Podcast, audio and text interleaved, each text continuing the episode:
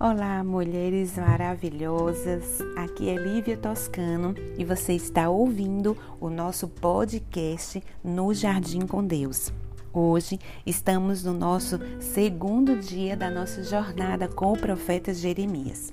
O nosso texto de hoje está em Jeremias 1, verso 17 ao 19, que diz assim: Quanto a você, arregace as mangas, levante-se e diga a eles tudo o que eu mandar. Não tenha medo, senão eu é que farei você ter medo deles.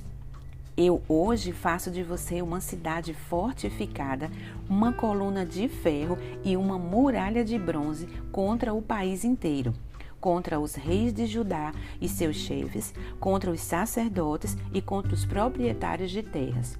Eles farão guerra contra você, mas não o vencerão, pois eu estou com você para protegê-lo. Assim diz o Senhor. Uau! Que mensagem tremenda!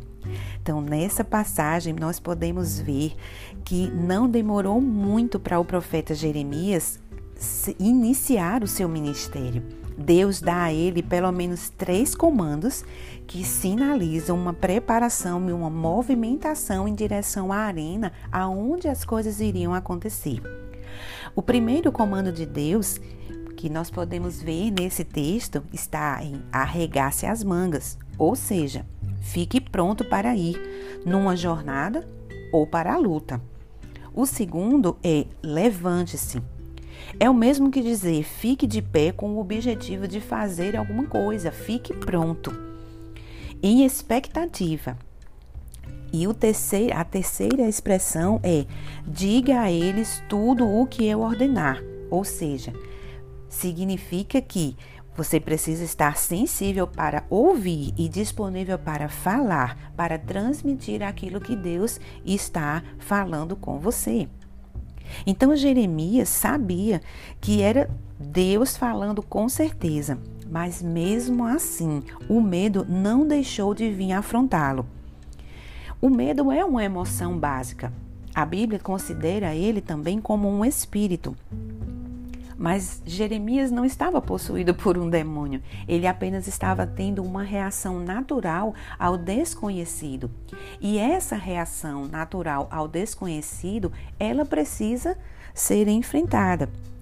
Nesse momento aqui, o profeta, ele começa a entender que o chamado dele não inclui somente o ouvir, mas o agir conforme as liberações de Deus. Mas antes da ação acontecer, Jeremias precisou receber uma visitação de Deus a fim de liberar o, o profeta de todos os seus temores.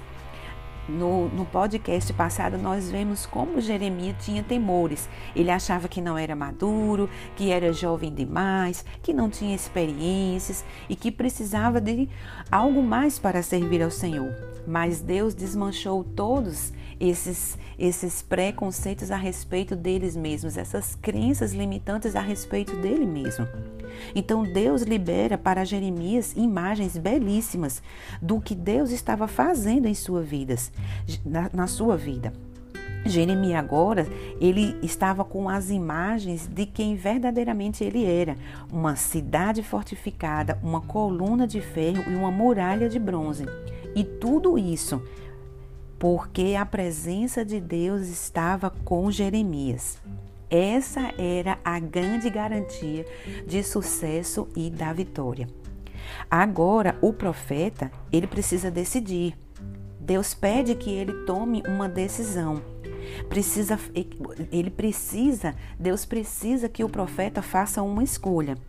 Ou enfrente seus medos junto com ele, ou se deixe ser vencido e consumido pela frustração de não entrar no chamado, na proposta de Deus, de uma maneira mais efetiva.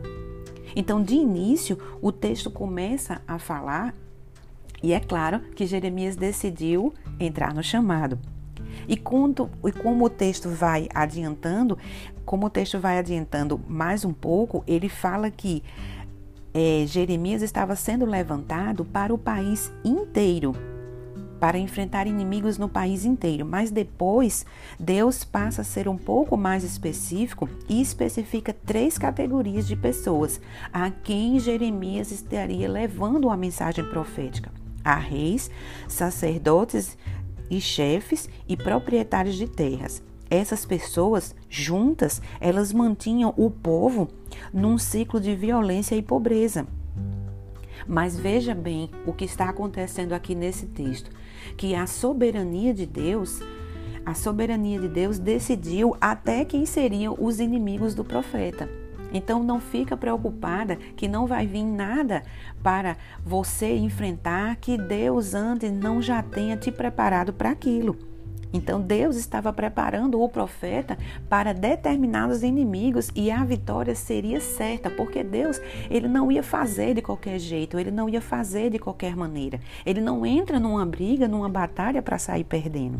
Nós estamos falando do El Shaddai, do Todo-Poderoso. Aleluia. Então, esses, essas pessoas seriam o alvo que seriam é, é, atingidos pela palavra profética que estava com Jeremias. Essa, eles, e é claro que Deus já foi revelando o que iria acontecer, que eles se levantariam contra essa palavra profética. Deus sabia que eles iriam revidar, mas ele já garante que o profeta não seria vencido. Mas como um jovem profeta, aparentemente fraco, poderia se apresentar como alguém forte diante de tantos inimigos poderosos? A resposta a essa pergunta vem dos lábios do próprio Deus. Eu estou com você para protegê-lo. E quem pode ser contra alguém que está sendo protegido pelo Todo-Poderoso? E como é incrível e impressionante a maneira como Deus cuida e protege o profeta Jeremias. E sabe de uma coisa, mulheres? Deus não mudou e nem perdeu o seu poder sobre as nossas vidas.